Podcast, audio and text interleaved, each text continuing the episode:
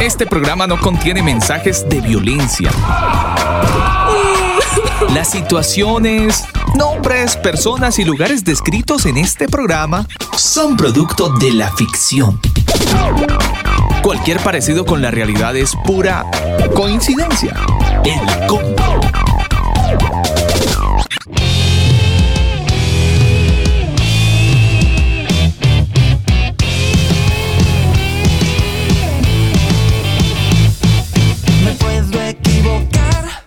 Que no es oro, pero brilla igual. Iniciamos el combo a esta hora del día. Un saludo muy especial para toda la gente que se conecta en el mundo a través de nuestro sitio web elcombo.com. Allí ustedes pueden conocernos, conocer un poco acerca de nuestro perfil, información y las diferentes plataformas digitales donde nos puede escuchar. Recuerde muy bien ingresar a elcombo.com. También nos pueden escuchar en Colombia a través de la EMI Radio. Saludamos a Javier Ipus, gerencia, el señor Ipus. En Venezuela, en edificadosradio.net, al señor J. Fernández, también un saludo muy especial. Y abrimos con el más reciente sencillo promocional de la banda argentina Rescate. Esta canción se titula así, Todo y Nada. Hablar de la banda legendaria argentina Rescate es hablar de casi 30 años en la escena musical. Rescate que entre otras cosas, para los que dicen cómo así rescate, sí, para los que no saben y de repente hasta ahora conocen un poco acerca de esta banda, quiero contarles que Ulises Vide, el vocalista de esta banda, pues nos dejó, nos abandonó el pasado 30 de julio del año 2022 y pues obviamente eso va a quedar grabado en nuestra retina y sin esperarlo, el negro, el negro Rubén López, él era el trompetista de la banda, él falleció unos meses después, eso el pasado el primero de marzo, luego de que los dos pelearon una batalla contra el cáncer de colon, que básicamente fue lo que lo sacó de este planeta. Bueno, aparece en escena esta vocecita, Ezequiel Bausa. Él es un reconocido productor argentino que trabajó en programas de televisión como La Voz Argentina y Violeta, es un programa ahí para Disney Channel, pero más allá de esta carrera de los medios de comunicación, mm, no es solamente lo que lo acercaba a, Ulises y a la banda Rescate, sino que su hermano Pablo fue el histórico tecladista de la banda por allá en la época de 1995 hasta el 2007. Es así como él llega a conocer y a tener ese roce con la banda, pero más que eso, es que él su hermano pues son los primos de Ulises. Entonces este era el primo chiquito que estaba cuando ellos estaban grabando, cuando estaba presente en los escenarios. Era el primo lejano que cantaba bien. De hecho, eh, como dato curioso les cuento que Ulises le decía al tester porque cuando cantaba lo hacía muy bien. Bueno, unos años después, ahora es Ezequiel Bausa quien toma ese liderazgo de la banda Rescate y es el que tenemos en esta oportunidad escuchándolo con esta canción, ya retomando nuevamente Rescate con esta canción titulada así, Todo y Nada. Así iniciamos el combo. Me puedo equivocar, sé que no es oro, pero brilla igual. Siempre quiero más. El trago es dulce, pero amargo al final. Hacer,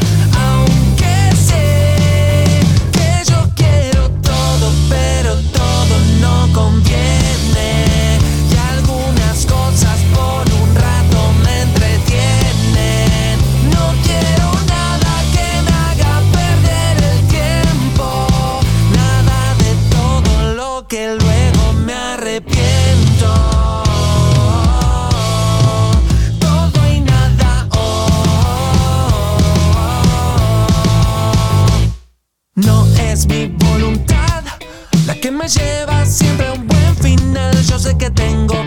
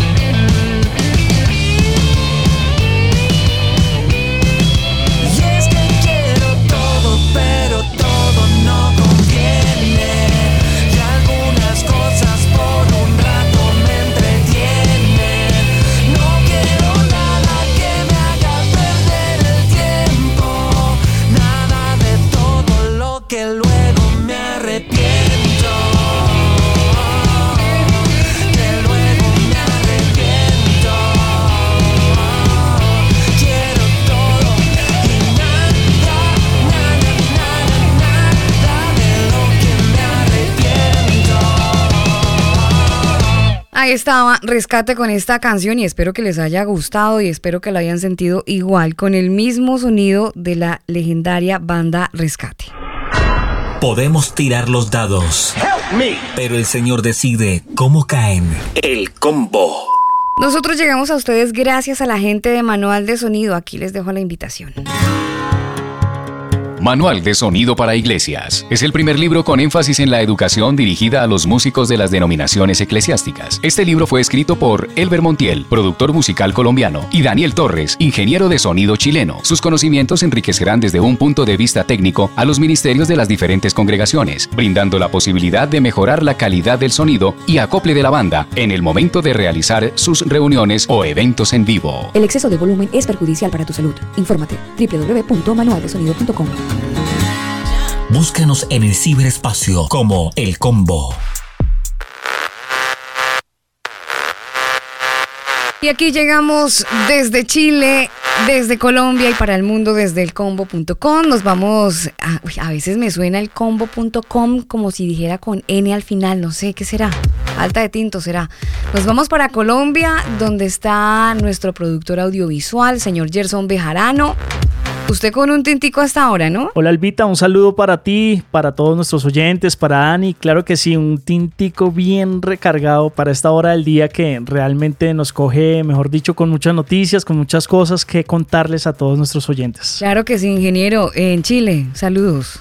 Un abrazo, Alba, para usted, para Gerson y todos los que se conectan al combo. Por supuesto, los que nos escuchan también en diferido en el podcast. Un abrazo para todos. Bueno, y para toda la gente que se conecta, por supuesto. Así como ustedes, y como Jer lo dijo hace un rato, eh, bueno, eso lo dijo en realidad extra micrófono, pero dijo algo muy cierto y es que uno tiene que tener su devocional y uno tiene que buscar de Dios y esas cosas porque el ser humano, todos tenemos como una sed de justicia, una necesidad de que las cosas marchen de la mejor manera y políticamente a veces es como la regla donde medimos dónde está la justicia o no.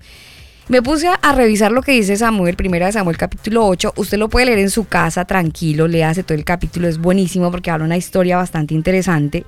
Pero quiero centrarme en lo que dice el versículo 7, un comentario que estaba teniendo Dios con Samuel. Samuel era un sacerdote, él era, era el tipo al que Dios le hablaba y le de- decía cómo llevar a cabo la dirección del pueblo, ¿no?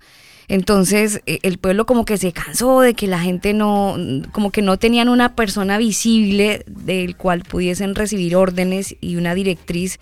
Se cansaron de que Dios les dijera cómo, cómo vivir y cómo ordenarse. Entonces le dicen a, a Samuel, Samuel va a Dios, le dice, oye, mira, me están diciendo esto, ¿qué hago? Y el Señor les dice, tranquilo, mijo, no le están rechazando a usted, sino me están rechazando a mí. Y en ese mismo capítulo, capítulo 8 del libro de Samuel, ahí dice todo lo que le va a pasar al pueblo por pedir un rey. Es interesante porque eh, describe incluso eh, lo que hoy conocemos como el servicio militar. Describe muchas cosas que gubernamentalmente están así estandarizadas en la mayoría de países. Y es muy curioso cómo eh, en el libro de Samuel, primero de Samuel, primer libro de Samuel, capítulo 8, describe cómo, cómo va a ser ese cambio que va a tener el ser humano. Y hablo de esto porque nuestros países hoy por hoy están enfrentando cambios. Eh, si nos vamos al sur del continente, hace un par de días, el domingo eh, recién escuchamos cómo Argentina se alzaba con un nuevo presidente y que a lo mejor ustedes han visto noticias o han visto algún TikTok o algún short de, de YouTube donde ven cómo la gente emocionadísima de ver este caballero que con un, un lenguaje bastante fuerte ha logrado impactar a la gente y le dicen el Salvador a mi ley. Mucha Tremendo. gente llora, se emociona y wow, como que, uy, por Dios, el Salvador de Argentina. Y creo que en ese emocionalismo mucha gente cree que un presidente va a cambiar el país o va a salvar el país de lo que pueda estar viviendo. Y si bien ellos son elegidos para que nos representen, en muchos casos nunca nos representan, sino que al contrario, en vez de servirle al pueblo, se sirven del pueblo. Claro, se sirven del pueblo. Y eso pasa en todas partes. Bueno, hoy nuestro tema del día justamente tiene que ver con mi ley, mi ley. Nuestro tema del día es mi ley, mi deseo, lo que quiero, lo que hizo que la gente se alejara del Señor y se alejara de su directriz, mi ley, mis decisiones, que curiosamente calza con el apellido del señor que hoy es presidente, o bueno, ya fue electo presidente de Argentina. ¿Quién es este señor Milei?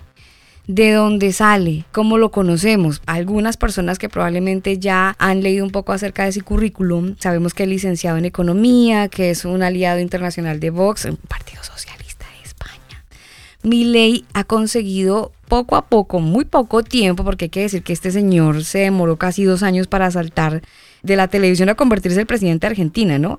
Él es el creador del Frente de la Libertad Avanza, es su partido político. Hace dos años él estuvo incursionando en la política, tuvo un 17% de los votos en las elecciones legislativas por la ciudad de Buenos Aires y desde entonces se ha desempeñado como un diputado nacional que, como les dije hace un rato, ha logrado impactar al mundo en Argentina y a la gente porque él básicamente siempre dijo, no vine a la política a guiar corderos, sino a despertar leones. Es así como arranca su disertación y como lo hace público en su partido político, donde obviamente hay referencias de personas y comentarios donde apoyan su política de gobierno y ahora están felices y lo ven, como les decía hace un rato, como el Salvador de Argentina. Sí, señora, pero permítame ir un poquito atrás y es que este señor eh, Javier Gerardo Milei nació en Argentina el 22 de octubre de 1970 en la ciudad de Buenos Aires, la misma ciudad que pues lo apoyó ahora para ser presidente. Norberto Horacio Milei era su padre, quien era colectivero. Y, o sea, yo no estoy desprestigiando aquí el trabajo, ¿no? O sea, una persona que maneja un colectivo no es menos que una persona que a lo mejor está de gerente o que está en cualquier otro puesto, ¿no? Trabajo es trabajo y trabajar no es deshonra. Pero lo curioso, Alba y Gerson y queridos oyentes de este señor Norberto, eh, bueno, su mamá, su mamá Alicia Luján Lynch, una ama de casa como cualquier otra. Gente tan rara y tan extraña, Alba, que en la misma barrio donde vivían, pues les decían la familia Adams. Oh. Porque eran muy raros. muy raros. Pero lo, lo, curioso del padre de Miley es que de ser conductor de colectivo pasó a ser el dueño de una flota de colectivos número 21 y pues la pregunta que nadie se ha podido responder es cómo llegó a ser el dueño de esa empresa. Trabajando. Pues es lo que se supone, pero pues a ver, para ser dueño de una empresa hay que... Dirían en Colombia todo lo del pobre robado. Hay que, que tener buena platica, o sea... Bueno, el padre de Miley lo obligaba a rezar el Padre Nuestro. Eh, ellos fueron criados, él y su, y su hermana Karina, Elizabeth, nació en el 73. Fueron educados en un colegio católico muy estricto. Y lo curioso es que a la fecha, Alba, pues lo que mucha gente se pregunta, incluso familiares de estos dos personajes cercanos, se preguntan, ¿y por qué Miley y la hermana no tienen familia cuando ya tienen edad para hacer familia? O sea, 30 años, eh, a, los 30 años no se les conoce amigos, especialmente a Miley, no se le conoce amigos, no se le conoce novia, nada, absolutamente nada, un ser completamente solitario, extraño. Son personas que tienen ya, pues, como le digo, la edad para hacer, tener familia, no tienen familia, no tienen esposos, eh, hijos ni nada. Entonces, pero sí unos, unos perros, ¿no? Muy privilegiados, perritos. Es raro. Muy raro, es ¿no? raro, es raro que no tenga, que no tenga familia ni pareja. Pues digamos que dentro de lo raro también eh, existe y todo lo que conlleva y rodea a este, a este hombre misterioso que hoy en día eh, se posicionó como primer ministro de, la Argentina. Mm. Es una profecía que no sé si ustedes han escuchado de el Nostradamus argentino. Este hombre pues se llama Benjamin Solari Parravasini y él pues digamos que eh, es un artista quien pues se dedica a hacer como dibujos proféticos, ¿no?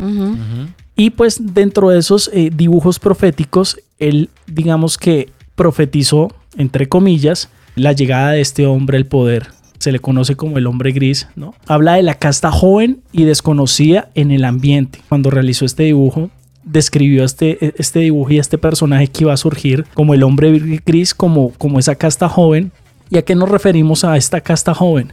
No solo en su edad, sino también en el tema de la política, porque se supone que si lo comparamos con Milley, vemos que, pues, digamos que Milley no ha tenido esa trayectoria como si lo podrían tener de pronto gobernantes como en Chile o en Colombia que pues hacen toda una carrera, ¿no? Mm. Como que primero están en el, en, el, en el, son ministros o están en el Congreso o bueno, empiezan muy de abajo, sí, incluyéndose en la política y van escalando, tan, después pasan a ser alcaldes como lo han sido varios hombres aquí. Exactamente. generalmente de eh, alcalde pasan, saltan a presidente, ¿no? Sí, claro. Obviamente tiene sus estudios y demás, pero de todas maneras eh, es un hombre que, como lo decía Alba anteriormente, participó en uno de estos programas matutinos, ¿no? Mm. Contenedores que se les llama como, por ejemplo, para que los que me están escuchando de Colombia hagan de cuenta un día a día entonces, no sé qué programa de pronto allá, sí, de pronto algún programa que, que exista allá eh, en... Todos son malos, Chile, Pero, pero ahí, No, no, no, no estoy hablando de que sean buenos. pero, pero que es el mismo formato finalmente. Claro, es el mismo formato. Sí, aunque este era en, horas de la tarde y él aparecía, pues digamos, eh, una apariencia jocosa, más de humorista, más de comediante, este, y este rollo. Y es un hombre que hasta hace dos años nadie lo conocía y de, hecho no tanto de conocerlo, sino de verlo como una figura política y, potencialmente preparada para un cargo tan importante como la mm. presidencia de un país. Al estilo Vladimir Zelensky, ¿no? Payasos. Total, es que es, curioso, ¿no? Es curioso que obviamente una cosa es de, de pronto su profesión o lo que les gusta hacer y otra cosa es que no tengan la capacidad de gobernar. Yo ahí no entraría en este momento mm. a juzgar porque el tipo hasta ahorita se está posicionando, eh, obviamente con un carácter, con, un emblema, como lo decía Alba, el, tema del león, que todo esto ha sido, pues digamos, toda una revolución eh, en, la Argentina. Mm, aprovechándose evidentemente de la situación tan compleja que tiene el país a nivel financiero, económico de sus líderes y, social, ¿no? Entonces, eh, problemas que si bien no son nuevos para cada uno de los países de Sudamérica eh, o de América Latina, pues sí, obviamente se posiciona en un momento crucial donde, como tú lo decías, Dani, el, pueblo está pidiendo a gritos un gobernante que lo saque de la olla. Y es que, Gerson, yo no sé si a ustedes les ha pasado o por lo menos han sentido esa, esa ese clamor del pueblo. ¿Y vos por qué me estás hablando de los pueblos. debe ser por el tinto. María, hombre. Eh, debe ser por el tinto. Pero, pero sí hay como una necesidad, porque la gente después de Bukele tiene un referente, ¿no? Entonces, que el Bukele colombiano, que el Bukele chileno, que el Bukele. Y todo el mundo ya tiene un referente que es este señor y han visto eh, un resurgir de, de, este país que estaba literalmente en la inmunda todos sabemos que la Mara Salvatrucha era una pandilla muy fuerte, súper fuerte, súper heavy, súper violenta. Y bueno, todo lo que ha pasado con ellos, esta mano dura, ahora sí aplicando el eslogan del señor Uribe, aunque nadie lo ama, mano fuerte y corazón, mano dura y corazón grande, una cosa así, es lo que ha hecho casi que el señor, la idea es esa, dijo el chavo, pero casi que eh, aplicando esta normativa de justicia es lo que ha gustado y por eso la gente está buscando como que esa, e, esa persona que venga a darnos lo que los políticos del turno no lo han hecho. Tenían, tenían eh, una esperanza en Brasil con Jair Bolsonaro. Eso pasó. Donald Trump fue una esperanza también para los Estados Unidos. De hecho, todavía tiene un movimiento muy grande. El partido creo que el republicano. próximo año vienen elecciones en Estados Unidos. Claro. E irónicamente, y probablemente suena contradictorio para muchos, pero mm, en Rusia muchas personas aman a su presidente Vladimir Putin. Porque son políticas que no se alinean con la Agenda 2030. Claro. Aparentemente. Yo solamente voy a dejar. para afuera. Claro, pero si ustedes se fijan. Aparentemente. Si ustedes se fijan en el señor Milei, este señor es pro Agenda 2030, pero 2.0. No, pero es que mire, sáquele la foto, sáquenle ustedes la foto, porque ¿se acuerdan que les hablé del papá pareciera, de Pareciera que no, pero el tipo tiene la camiseta puesta este bien puesta. le financió, bueno, se, hizo millón, o sea, se hizo, bueno, no millonario, pero sí montó empresas incluso en Estados Unidos. Pero cuando fue el dueño de esta empresa de colectivos, pues había un roce, ¿no? Con el papá de Miley su, y él, porque pues, o sea, fue un poco abusivo el tipo también como padre. Sin embargo, Miley nunca le quiso preguntar, oiga papá, ¿y usted cómo compró esa empresa? No le preguntó eso, pero sí el papá le dijo, mi hijo, ¿quiere estudiar? Pues vaya, yo lo financio. Y ahí entre su, mala relación, pues él aprovechó la oportunidad de estudiar. Pero mire lo que el mismo Milei dice de su papá. Yo no hablo con mis progenitores. ¿Le decís así, no le decís padres? Eh, no porque no comparto los valores morales y éticos de ninguno de los dos. No miro para atrás, no hay resentimiento. Siempre para adelante. Pero para mí, digamos, los dos están muertos. Los dos están muertos. Uy, qué fuerte. Eso dice de sus propios padres, ¿no? O sea, lo, financió, pero para mí están muertos, dice Milei en una entrevista que dio allí en Argentina. Entonces, con eso usted ya le va sacando la foto, ¿no? Sí, obvio. O sea, una persona que habla así de sus papás en público, pues, ¿qué puede esperar usted de esa persona, ¿no? Independientemente del discurso, cómo se lo adorne y se lo ponga de bonito. Sí, lo deja uno como medio pensativo. Mire, para que no queden tan pensativos y tan mal, yo les voy a dejar aquí una canción que es un clásico, que es buenísimo y que vale la pena escucharlo y disfrutarlo a esta hora del día. Hoy hablando de mi ley, de la mía. The dream is fading now, I'm staring at the door. I know it's over cause my feet have hit the cold floor. Check my reflection, I ain't feeling what I see. It's no mystery. Whatever happened to a passion I could live for? What became of the flame that made me feel more?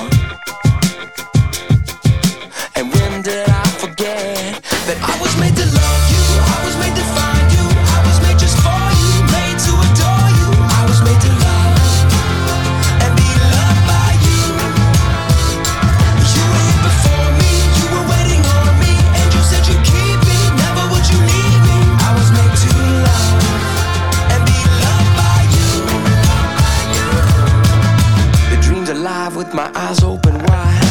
Back in the ring, you got me swinging for the grand prize. I feel the haters spitting vapors on my dreams, but I still believe. I'm reaching out, reaching up, reaching over. I feel a breeze cover me, called Jehovah.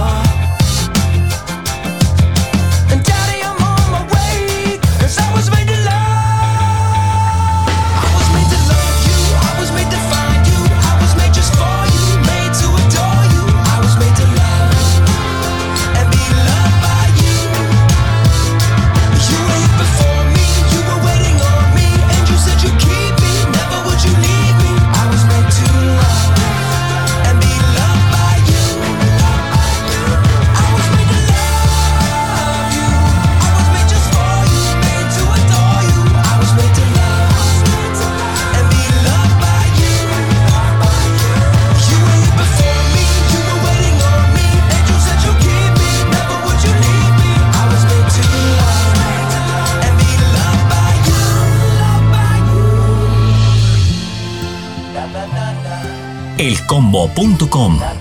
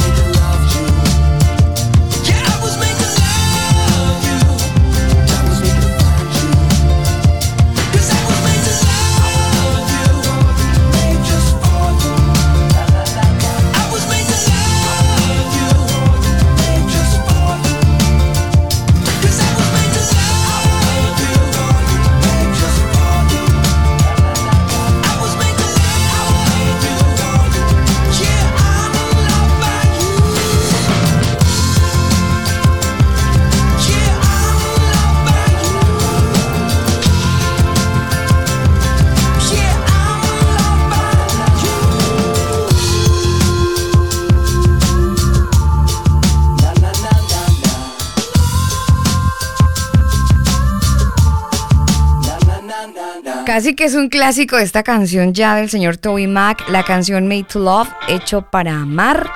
Lindísima la letra de esta canción, realmente es bellísima y queremos que la disfruten tanto como nosotros aquí en cabina. Eso es a grito a todo pulmón. Continuamos en el combo saludando a la gente que se conecta con nosotros a esta hora del día. Ustedes lo hacen a través de nuestro sitio web, elcombo.com. Ahí se pueden informar de noticias, nuestros podcasts.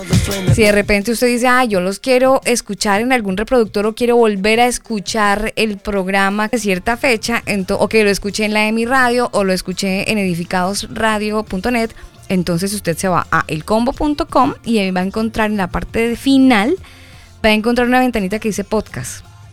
Y entonces usted elige el reproductor que se le antoje y listo. Ahora, lo otro que puede hacer también es invitarnos a tomar un cafecito, que se lo vamos a agradecer eternamente porque este programa es autosostenible. Entonces, una ofrenda no nos va a caer nada más. la ofrenda, ¿no? Dale la ofrenda al Señor, dásela de corazón. Me acordé de esas canciones que estaban en la iglesia hace algunos años. Bueno, de eso estamos hablando, de la ofrenda y de otras cosas, pero si usted se quiere, mm, si quiere ponerse la camiseta con nosotros, quiere usar ese esfuerzo por apoyarnos, entonces puede hacerlo de la manera como ya les dije. Antes de seguir hablando del señor Milei y de ese cambio interesante pero discutible que tiene la Argentina, yo no sé si ustedes estuvieron viendo noticias esta semana pero fíjense que Corea del Sur es el primer país en autorizar que los robots circulen por las calles con la gente. Es una noticia que está así como muy fresquita esta semana, algo interesante para, para, bueno, para informarnos a esta hora a todos, y es que ellos, estos robots, van a ser autorizados en desplazarse, tienen que tener ciertas características. La primera, pesar menos de 500 kilos, moverse a no más de 15 kilómetros por hora, deben además pasar un test de 16 puntos, eh, ustedes saben que allá la gente se mueve por puntaje, ¿no?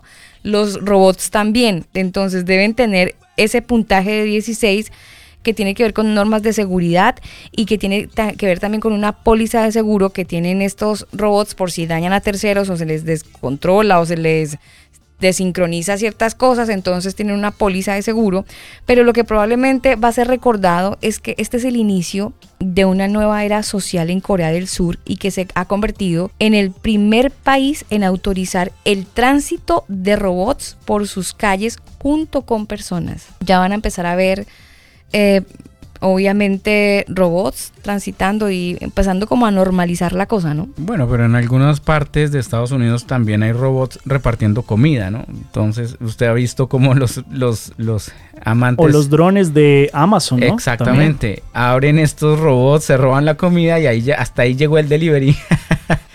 Pero bueno, el puntaje de estos robots, ¿cómo será que se le van a bajar? O sea, si es un robot, pues siempre va a estar con el puntaje 16. Lo que pasa, claro, lo que pasa es que el puntaje incluye, por ejemplo, el mantenerse en las zonas designadas para que puedan operar. Por eso, ¿cómo se va a salir un robot si no son autónomos? Ellos se programan. Eh, sí, pero hacen todo puede haber un hacker que los desprograme, entonces les bajan el puntaje ah, a los pobres robots. El puntaje es para el hacker, no para el robot. eh, mire, tienen que, miren que dicen que, por ejemplo, estos robots tienen la capacidad de poder sortear el tránsito eh, de automóviles, quiero decir, pueden cruzar calles, o sea, son completamente... Entre eh, paréntesis, autónomos. Inteligente, e mm. inteligentes, sí, obvio, siempre entre paréntesis.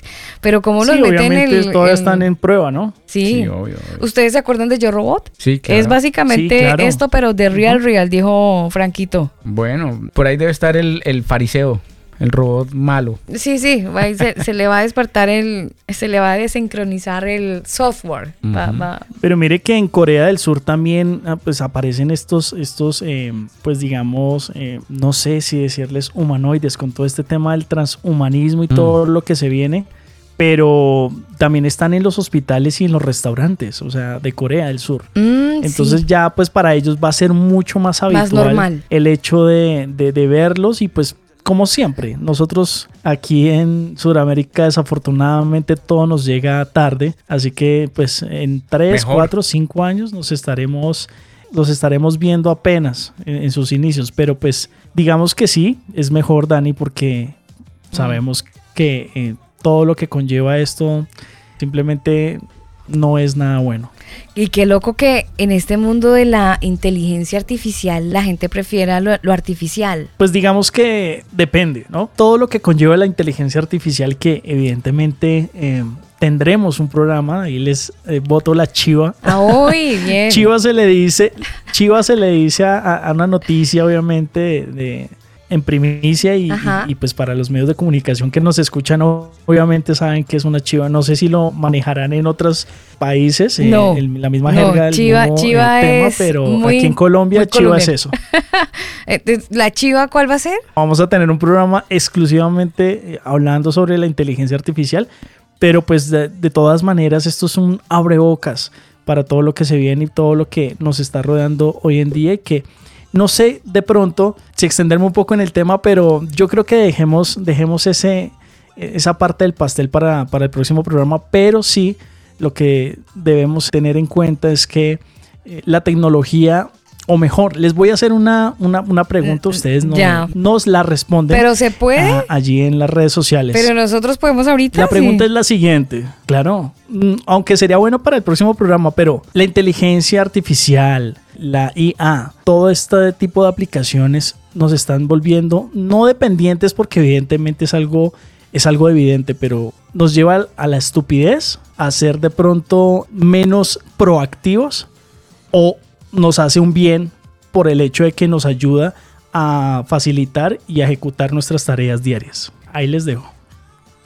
Jer, esta semana, no sé si en Colombia fue noticia, por lo menos en Chile lo fue y mucho, acerca de un chileno, un DJ, que cogió algunas voces de artistas que incluso nosotros estuvimos hablando de ellos, de J Balvin, de Bad Bunny, incluso la voz de, del Cangri, de Daddy Yankee y él los puso a sonar eh, en una sola canción, pero todo fue inteligencia artificial. Ni siquiera Bad Bunny pudo decir mu. No pudo demandar. Bueno, demandó, pero no surtió efecto porque Claro. es una inteligencia artificial. Claro, pero, o sea, quedaron. De hecho, hay una canción. Claro, a que eso me refiero. La primera canción de la inteligencia artificial. No, no, no. un- sí, no, una canción que creó la inteligencia artificial. Y de hecho, Bad Bunny estaba que se salía de los chiros.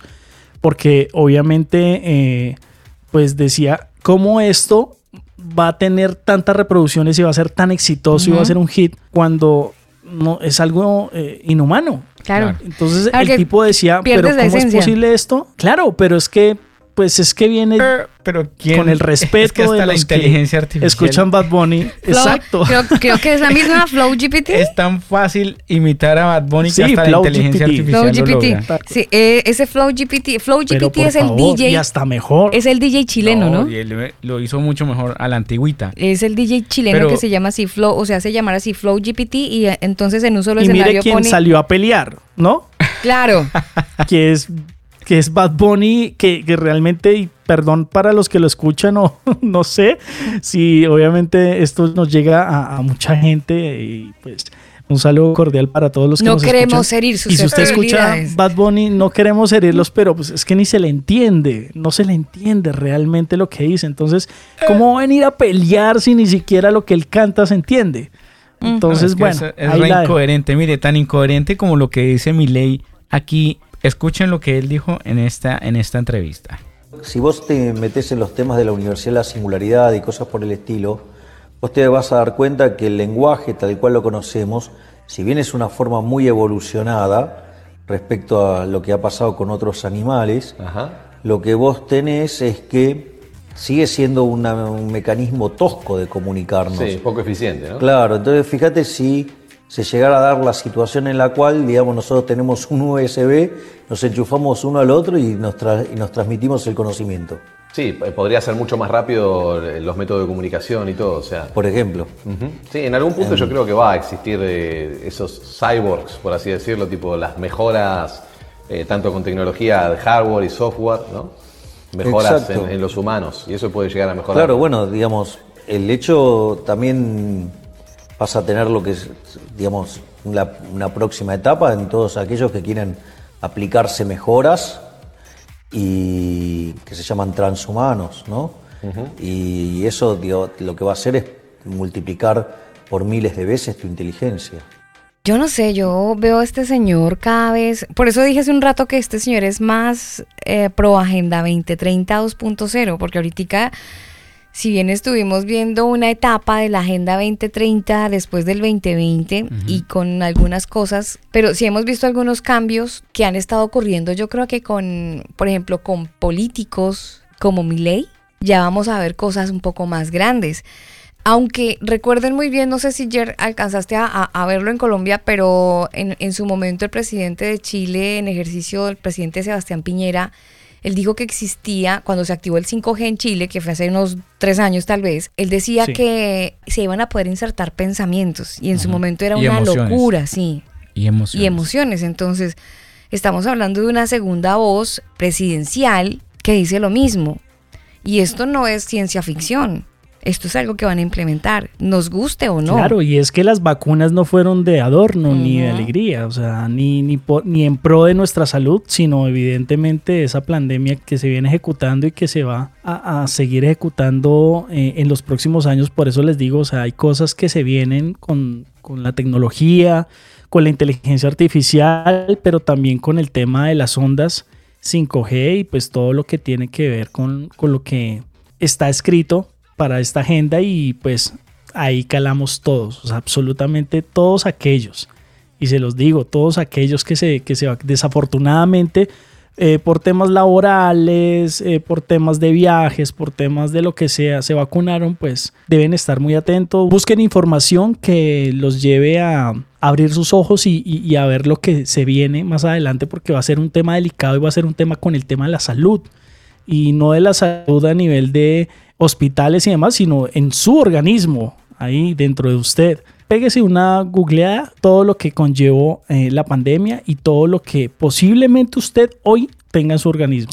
Y hablando de eso, hablando de eso, ayer he escuchado algunas voces que quieren reactivar el tema de las vacunas. Hay que tener mucho cuidado si usted es de los que en su momento estaban muy pro, pro vacunas y por el cuidado y que sí, que qué bendición tiene que, yo creería, ¿no? Replantearse bien el tema si quiere poner el brazo o no.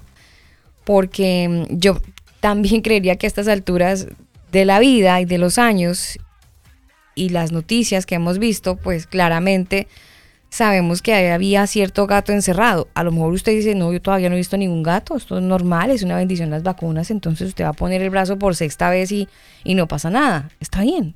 Pero hay quienes lo dudan y para quienes lo dudan, entonces en ese orden de ideas, pues es mejor darle ese valor a la duda y no poner el brazo. Usted tiene el audio para recordar a los oyentes de lo que dijo el presidente Sebastián Piñera cuando se activó el 5G en Chile. ¿Qué fue lo que dijo? La posibilidad de que las máquinas puedan leer nuestro pensamiento e incluso puedan insertar pensamientos, insertar sentimientos y una de las preocupaciones que analizamos fue que no basta con proteger los datos. Tenemos que pensar también en cómo vamos a proteger nuestra conciencia, nuestra intimidad. El combo. El combo. El combo. Más que música es contenido. Proteger nuestra conciencia, o sea, van a poder insertar pensamientos y emociones. Y sabe que no se me hace raro, Daniel y Alma y oyentes, porque bueno, se habla de que, de que nos movemos por medio de vibraciones, ¿sí? Y esto bien lo sabe el cine y me, digamos que para nadie es un secreto, para los que han visto o hemos visto terror, porque alguna vez en la vida debimos haber visto por lo menos una película de terror. Y sabemos que en las películas de terror, por lo general, a nivel de producción de audio, y tú que eres ingeniero de sonido lo sabes, Dani, el hecho de usar frecuencias muy bajas que llegan a producir, digamos, sensaciones orgánicas. ¿A qué me refiero con esto? A mareos, a ganas de vomitar y a manejar tus emociones a voluntad, ¿sí? Como cuando vas en una montaña rusa y te sueltan y llegas a la cúspide y te descuelgan, así tal cual sucede en, los medios de comunicación, en el cine y en estas películas de género del terror. Entonces, si lo hacen eh, los realizadores audiovisuales, ¿sí? Si lo hacen los directores de cine y lo saben muy bien y los ingenieros de sonido, Ahora, ¿cómo no lo van a saber el gobierno y las élites, sabiendo que pueden no solo crear ese tipo de sensaciones, sino también ahora de pensamientos por medio de estas frecuencias que eh, evidentemente se apoyan o parten mejor de las vacunas, de todo este plan del COVID y ahora la implementación de las frecuencias 5G. Entonces, como que todo tiene un orden y todo va ligado a el propósito que es lo que estaba diciendo este hombre de, de Chile y pues sabemos que nada es casualidad, como se viene hablando del nuevo orden mundial desde hace, desde George Bush padre. Entonces son, son cosas que ya nos van preparando y adoctrinando para que cuando lleguen pues no nos escandalicen. Y que sea normal, que sea normal. Así como en Corea del Norte ya ven robots y les parece como así, hello, o sea, es un robot y ya y está entre nosotros y no pasa nada. Pues lo mismo va a pasar con los pensamientos y con toda esta cosa que dicen que de repente suena a ciencia ficción, pero es una normalidad. ¿Y a quién van a coger y a quién van a, engolosinar con este tema? Pues los jóvenes. Los jóvenes van a ser los primer tester que ellos van a tener, van a ser ellos porque es tecnología, porque obviamente hace parte de lo que está la vanguardia, entonces van a ser esas, y voy a decir algo que suena horrible, pero trato de ser lo más sincera posible, van a ser esas ratitas de laboratorio los jóvenes para que empiecen a, a socializar esto. Y creo que con mi ley la cosa va a ser mucho más fuerte. ¿Por qué lo digo? Porque después del presidente Piñera en ejercicio en Chile, viene ahora este cambio de gobierno al sur del continente con Gabriel Boric. Pero eh, el caballito del presidente chileno siempre fue el cambio de constitución y todavía eh, está en eso. Entonces él no tiene plan de gobierno hasta que no se cambie la constitución para implementar todo esto que a lo mejor mi ley ya lo tiene casi que listo. Él no ha hablado de cambios de constitución, él ha hablado de implementar e incluso habla de sacar, y ayer lo mencionabas eh, ahora hace un rato, casi que 12 ministerios va a sacar eh, mi ley. Y no solo eso, va a cerrar el Banco, eh, Central. El banco Central, que además donde él hizo su práctica, ¿no? Mm. que no pudo quedar en, como planta de trabajo oficial en, pues con la, gente que está ahí todo el tiempo porque no superó un examen psicológico. Entonces, como no pasó el examen psicológico, pues no pudo quedar de planta en el Banco Central. Entonces, qué mejor que eliminarlo, ¿no? Su pequeño desquite por no haber quedado ahí. Y hablando del Banco Central, pues también él tuvo, e hizo comentarios eh, públicos donde manifestó que obviamente no está de acuerdo con la, moneda digital eh, argentina. Evidentemente está en contra de eso, pero es lo que ustedes dicen, o sea, es un hombre que aparentemente se muestra en contra de eh, la Agenda 2030, pero pues que de pronto posiblemente más adelante saque las garras como el león. Como buen león, sí. Y pues buscando a quien devorar. Y obviamente, pues se, se, muestre la cara realmente de este hombre. No, hay que, la cara, la cara ya se ve. Ya la cara la tiene. Eh, y el peinado y todo. No, no, no, me refiero a que. Es un rebelde. Ya uno simplemente empieza a escarbar un poquito en el pasado, en sus amistades, en lo que ha hecho. Y ahí usted va encontrando perlas perlas que le muestran que Massa y Milei son exactamente lo mismo. Mire, ¿sabe? empezando, empezando que le dicen a mi ley ultraderecha. Nada exacto, que ver. porque todo el mundo habla de que es ultraderecha, de que es de derecha, cuando es supremamente zurdo. Mm. O sea, ¿qué onda con los medios de comunicación? ¿Dónde está el, profesionalismo de investigar? Ellos copian y pegan una noticia y porque entonces, no sé, la CNN eh, dijo que era de ultraderecha, entonces es de ultraderecha. No, y ojalá que los periodistas que nos escuchen hagan la tarea y se van a dar cuenta de que lo que estamos diciendo aquí es verídico y lo pueden corroborar como buenos periodistas. El movimiento libertario nació para eliminar a sus contrincantes, para que no tuvieran con quién pelear. Entonces, eh, mire, ahí les voy a botar un dato a los periodistas que son tan, tan proactivos. Ornequian Busquen sobre ese personaje, Ornequian, quién es, qué hace, qué negocios tiene, en qué países, qué hace con las armas, qué hace con los niños. Y, es qué relación tiene amigo con de Milei. ¿Y qué dice Milei al respecto de este personaje? Ornequian. Ahí les dejo un, regalito muy interesante. Es que nomás aquí, por ejemplo, miren, eh, el Ministerio de Relaciones Exteriores de Comercio Internacional y Culto en Argentina eh, tituló, ¿no? Argentina consiguió el respaldo de China para ingresar a, las, a los BRICS, pero mm. eso antes de que Milei, obviamente, em, ascendiera a la presidencia. Según Milley, bueno, para los que no conocen, eh, las siglas de BRICS se refieren a el país de Brasil, Rusia, India, China y Sudáfrica, y todos ellos pues considerados economías emergentes con un gran potencial que puede llegar a estar entre las economías dominantes a mediados del siglo, ¿sí? Entonces, este es un bando, ¿no? El bando de China y de Rusia. Y está el otro bando, que es el G7, que es la cumbre del grupo de los siete, que es un evento anual que reúne a los líderes de siete de las economías más avanzadas del mundo, que están Canadá, Francia, Alemania, Italia, Japón, Reino Unido y por supuesto el papá de los pollitos, entre comillas, Estados Unidos. Entonces, ¿qué dice mi ley? Él dice que no va a pertenecer a la BRICS ni por el Chires. O sea, realmente no lo va a hacer por nada del mundo y más bien se dice que podría llegarse a unir al grupo del G7 donde se encuentra Estados Unidos, Alemania, Italia, entre otros. Entonces, pues lo que ustedes dicen, o sea, él dice que es ultraderecha y todo este rollo, vamos a ver, ¿sí? El tiempo lo dirá. Pero eh, es importante tener esto en cuenta porque son dos bandos que están obviamente en la disputa del control económico a nivel mundial y de esa única moneda en todo el planeta Tierra. A todas estas yo me pregunto, ¿qué estará pasando por la cabeza de las personas que se identifican como cristianos en la Argentina? o en algún otro país donde sientan que el político de turno los representa y les va a traer justicia. A lo mejor puede ser un conflicto en el que, por poner un ejemplo, en Colombia algunos cristianos que votaron por Petro ya se estarán dando látigo, algunos estarán pidiendo misericordia y que el Señor lo ilumine. Muchísimo. O lo elimine, no lo sé. Pero, pero yo sí creería que hay un grupo de personas que tratan de ver en el político de turno cierta esperanza y sinceramente creo que ahí como hijos de Dios nos estamos pifiando.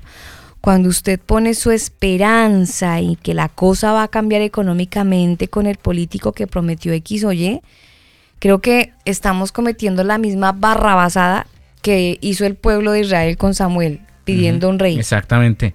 Es exactamente lo mismo, Alba, porque están depositando su confianza en el hombre. Y la Biblia clarito nos dice, maldito el hombre que confía en el hombre. Se refiere justamente a eso, a confiar más en el hombre que en lo que Dios puede hacer.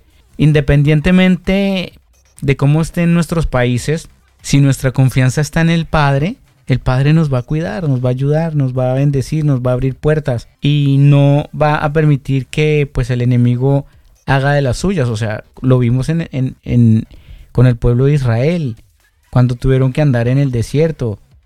Entonces, eh, yo no entiendo incluso ese pueblo cómo fue tan bendecido y después se volvió un pueblo tan prepotente y tan desagradecido porque renegaban por todo.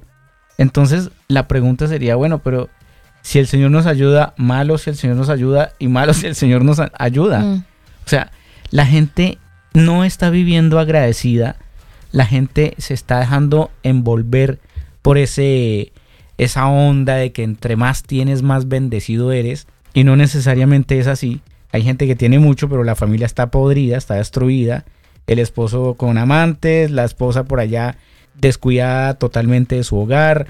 Entonces, ¿qué sacan con tener cosas materiales y al final de cuentas eso va a terminar en algún momento? Mm pero su relación, su vida, su, familia, su sacerdocio, ¿cómo quedó? O sea, ¿qué cuentas le va a dar a Dios? No, señor, es que yo deposité mi confianza en mi ley y nos falló, nos engañó. Es que Petro propuso tantas cosas y era tan, tan loable cuando él hablaba, pero nos falló. O sea, ¿en serio van a seguir confiando en el hombre? Es que ese es el punto, cuando, cuando la confianza de alguna manera se desvía, que, que en parte fue lo mismo que le ocurrió a este pueblo de Israel, que básicamente lo que hizo fue eh, como tener a un rey de manera, y al tener ese rey o pedirlo, de alguna manera sí rechazaban la autoridad del Señor y e estaban ignorando también la providencia de parte del Señor. Entonces, creo que es lo mismo, es lo mismo. Cuando nosotros ponemos la esperanza. Que todo se repite, Alba. Claro, cuando ponemos la esperanza en el político de turno porque habla bonito y porque dice que va a hacer justicia y a los cristianos los va a respetar y que entonces libertad de culto y todas las cosas pues básicamente estamos viendo la, misma actitud de ese pueblo que les hablé yo que están en Samuel, 1 Samuel capítulo 8.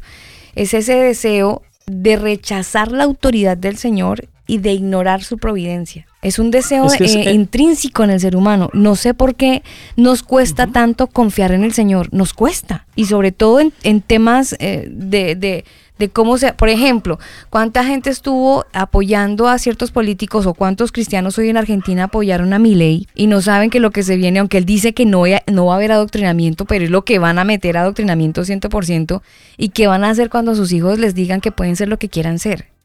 Cuando la ESI, que está tan fuerte en Argentina, eh, que ya incluso los tiene adoctrinados 100%, ya el trabajo lo hicieron. Claro, Alba, es que es un efecto espejo. Lo que pasa es que todo se repite, todo es cíclico, o por lo menos es lo que vemos. Lo que pasó en el Antiguo Testamento se va a repetir en el Nuevo. Y en estos tiempos finales que nos esperan dentro de muy poco, y lastimosamente es así. ¿Qué pasó con el pueblo de Israel? Tú lo decías. El pueblo de Israel eh, quiso un, mandato, un gobierno, un rey y desafortunadamente escogieron mal. O vino la persona que no era idónea, que no era correcta, todo por la situación en la que ellos se sentían en ese momento y el anhelo de querer tener un gobernante. ¿Qué está pasando hoy en día con la Argentina? Lo mismo. Hay un tema económico, sociopolítico que los está afectando en gran manera eh, la inflación y todo este rollo. Em, y obviamente estaban pidiendo a alguien como Milei, que él, como les dije al principio del programa, supo aprovechar la oportunidad y no necesitas ser eh, un politólogo o teólogo o un hombre muy estudiado para poder llegar a un lugar de privilegio como es eh, el ser mandatario de un país y una nación. Y va a pasar lo mismo en el Apocalipsis y en unos cuantos años en Israel, que para nadie es un secreto que el pueblo judío está esperando a su Mashiach, a su Mesías, a su profeta. Que, esperan una persona políticamente correcta y alineada con sus pensamientos. Por eso a Jesús no le sirvió, porque no era político. Y no solo político, sino que fuera violento, que los defendiera.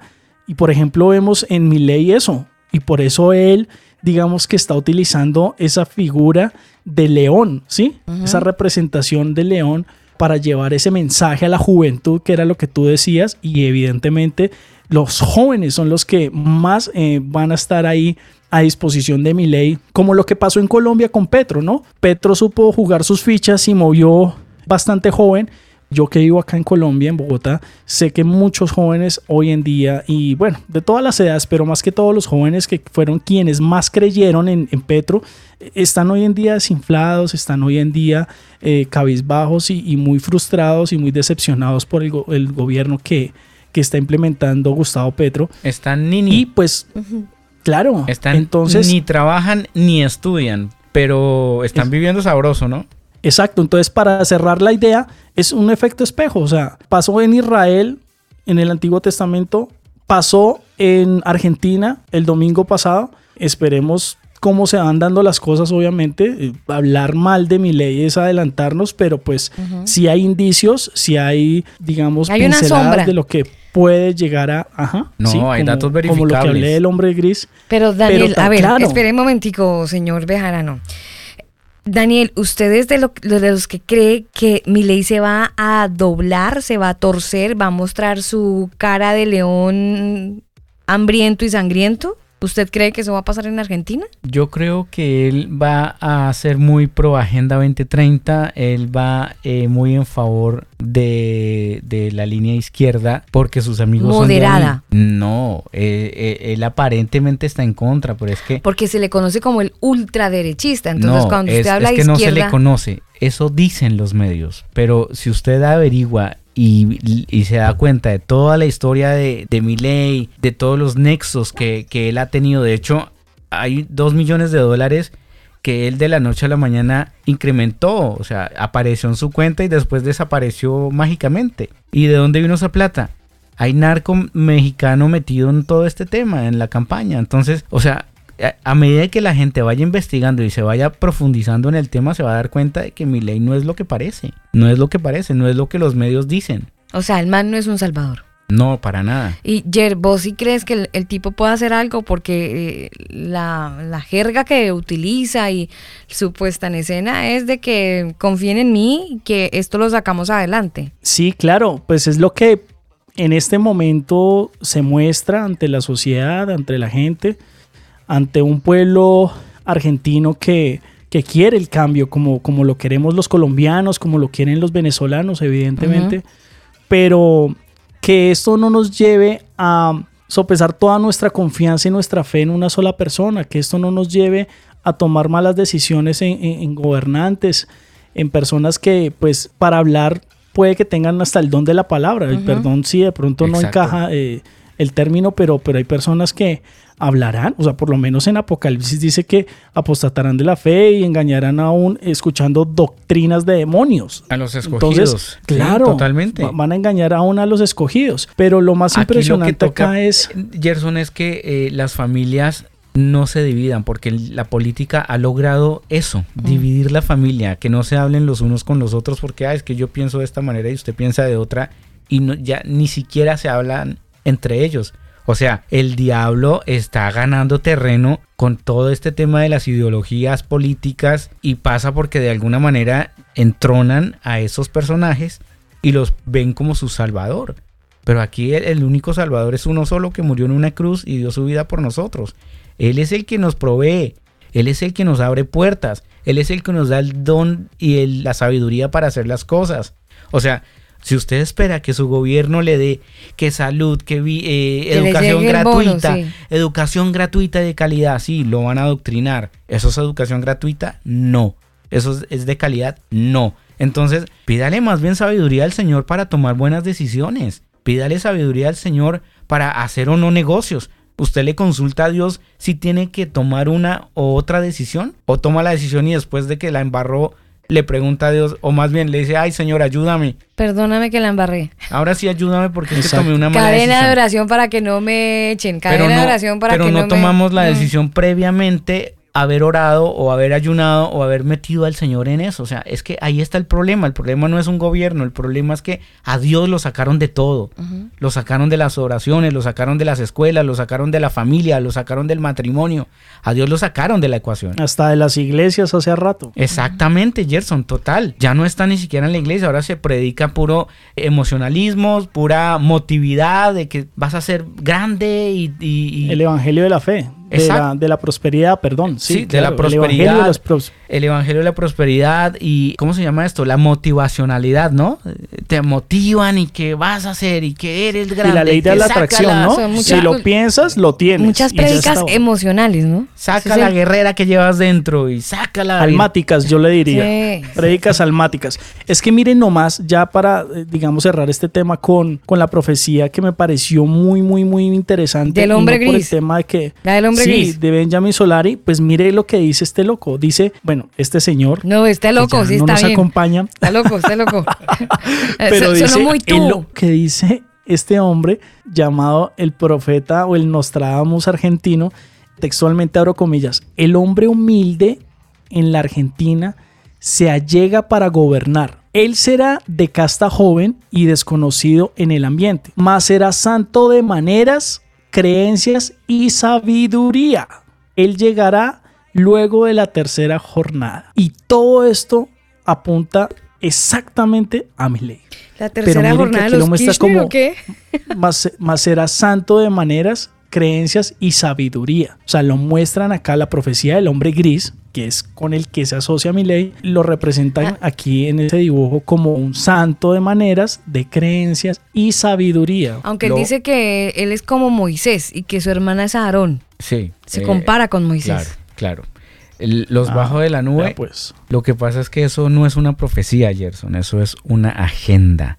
Una agenda muy bien planeada por la izquierda, haciendo creer de que hay un contrincante en su, en su partido, ¿no? O sea, él, es la, la, ultraderecha y vendieron también el papel que todos los medios se comieron el cuento. Entonces, eh, están haciendo exactamente lo mismo que hizo Israel. Vamos a crear un grupo terrorista, les vamos a financiar, los vamos a ayudar, también lo pueden investigar, señores periodistas, y ese grupo de Hamas que nos va a ayudar a derribar ese otro enemigo nuestro, pues... Suena a contradicción lo que dice. Ellos, es que es como la vacuna y el COVID, Alba. Crean el problema, pero también te venden la supuesta solución. Entonces creamos el partido político que desafortunadamente para ellos, ¿no? Lo hicieron mal, entonces, no, ahora metamos a este otro y hagámosle creer al mundo entero de que es de ultraderecha, pero al final las agendas se van a cumplir de un lado o del otro porque están escritas y es lo que va a pasar. Con el infortunio, obviamente, ya tocando el tema de Israel, que, viene al caso y es el tema de que lastimosamente se han perdido miles de, de vidas humanas, de niños, de mujeres, personas que no tenían nada que ver con esto y todo por por un tema geopolítico y por un tema de agenda, eh, lastimosamente es algo que, no comparto. Puede ser Israel y el pueblo de Israel y todo este rollo, como el tema de Hamas y que no tuvieron por qué haber irrumpido, porque irrumpir es entrar con violencia a un lugar, no debieron haberlo hecho y, pues todo esto conlleva a, a, lo que estamos viviendo hoy en día, día tras día en esa guerra ¿Cuánto lleva esa pues, guerra, Gerson? ¿Tres semanas? Lleva más o menos... El 7 de octubre. lleva más o menos, sí. 7 de octubre... Noviembre, sí, el 7 de diciembre se cumplirían ya dos meses. Y estamos a nada de diciembre. Entonces, pues lastimosamente es lo que, lo que yo digo. O sea, dos meses y nadie ha explicado cómo un grupo terrorista penetró y superó la superinteligencia y la supertecnología del super Israel y eso nadie lo explica, nadie lo pregunta. Y no solo lo eso, el tema de los túneles también, o sea, ¿en qué momento, cuánto te demoras tú para crear un túnel? Exactamente. Es que eso no es de la noche a la mañana, eso lleva para, años. Para hacer el túnel hay que sacar tierrita, O es que la muralla china la hicieron en ocho días. Mm. Obviamente no. No van a ver. Y son túneles que se extienden no solo desde jamás, sino que eh, Exacto. E, entran a, la tierra de Israel. No, y tienen luz, ¿no? Y tienen de todo, aire y todo. O sea, ¿en serio Israel con tanta tecnología nunca supo de eso? Eso es muy cuestionable. Hay muchas cosas que nos cuestionamos, obviamente, y bueno, yo creo que a estas alturas ya del programa, incluso de la vida y de la perspectiva que le hemos dado a cada una de las cosas que hemos abordado, pues ya ustedes probablemente también entenderán que este mundo es cíclico, como lo dijo Gerson, y cada cosa se cumple de acuerdo al plan y la agenda que ellos ya tienen organizado. El deber nuestro es enterarnos como hacia dónde va el agua del molino y saber si, si esa dirección me lleva a Dios. Esto que está pasando en el mundo, todo este cambio eh, estructural, político, ¿esos cambios me están llevando a Dios o me alejan de Él? Es lo que usted tiene que analizar. Analícelo, la postura, lo que dicen, los cambios que dicen, analícelo muy bien, porque de repente en primer momento usted va a creer que Dios está ahí y va a, hasta darle gracias al Señor y va a llorar de la emoción, pero analícelo con cabeza fría si toda esta estructura política, independientemente del país donde usted nos escuche, entiéndame que si, si esta estructura política lo lleva a acercarse a Dios, ok, pero si siente que lo aleja, entonces póngale un freno de seguridad a eso, a ese, a ese deseo que hay en su corazón y rediríjase hacia Dios. Redirija su corazón, su sentimiento y ese deseo de encontrar justicia póngalo y deposítelo en el Señor, no en el hombre, porque en el momento que usted ponga su esperanza en el hombre, pues obviamente no va a encontrar un buen futuro y un buen resultado. De hecho, la Biblia dice que maldito el hombre que confía en el hombre. Entonces yo sé que usted ni yo queremos estar bajo esa estructura de maldición, de ninguna manera queremos estar bajo la bendición y para eso lo que nos corresponde es confiar en el Señor, independientemente de, cómo estén las cosas, de lo que nos digan, de hacia dónde nos dirigimos políticamente, si la Agenda 2030 se impone o no, si las vacunas o no. Si todas esas cosas usted les hace un filtro y lo acercan al Señor, entonces, amén por eso. Si no, entonces trate de hacerlo usted de manera individual. Nosotros nos vamos, gracias por eh, acompañarnos en este programa el día de hoy y les invitamos para que, bueno, nos sigan acompañando y que nos visiten en nuestro sitio web, elcombo.com. Nos despedimos con esta canción que tengo por aquí. Amor llegó a mi vida. Esta canción la hace Twist, se titula así Contigo. Les amamos con veros, gracias por acompañarnos. Deseamos de todo corazón volvernos a encontrar en el siguiente programa. Estaremos hablando acerca de la inteligencia artificial. Cuídense mucho, los dejamos con la canción completica. Bendiciones, chao. Amor llegó a mi vida y me enseñó que todo es mejor cuando a mi lado tú conmigo estás. Todo es mejor. Te veo cada día, aun cuando las cosas no están bien. Confiado solo en ti caminaré,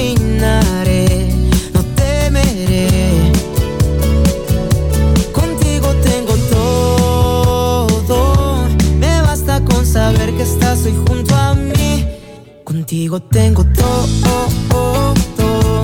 Contigo la esperanza nunca se perdió.